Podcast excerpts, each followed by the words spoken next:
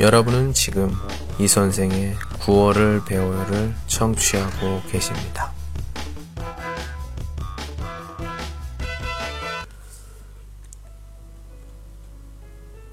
이런 삶을 살고 싶습니다. 오늘이 있어 감사함을 알게 하고 희망이 있어 내일을 바라보고 싶습니다. 하루라는 짧은 시간을 헛되게 보내지 말고 한 가지라도 분명히 해내는 내가 되고 싶습니다. 모자람을 채우는 내일이 있어 조급함을 버리고 조금 실수를 하더라도 천천히 생각하는 느긋한 마음으로 살고 싶습니다.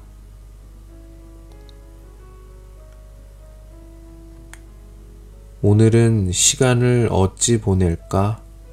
보다는 할 일을 미리 찾아 알찬 시간으로 오늘 할 일을 될 수 있으면 내일로 미루지 않는 노력하는 삶을 살고 싶습니다.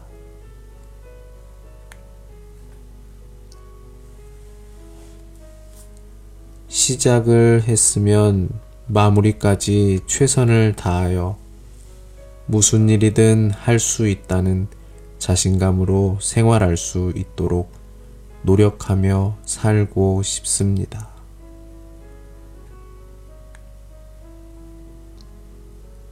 오늘이 있어 웃을 수 있는 여유도 생겨 너무 조급하게 달리는 마라톤 선수가 되지 말고 한 걸음 물러설 줄 아는 넉넉한 마음도 간직하며 살고 싶습니다.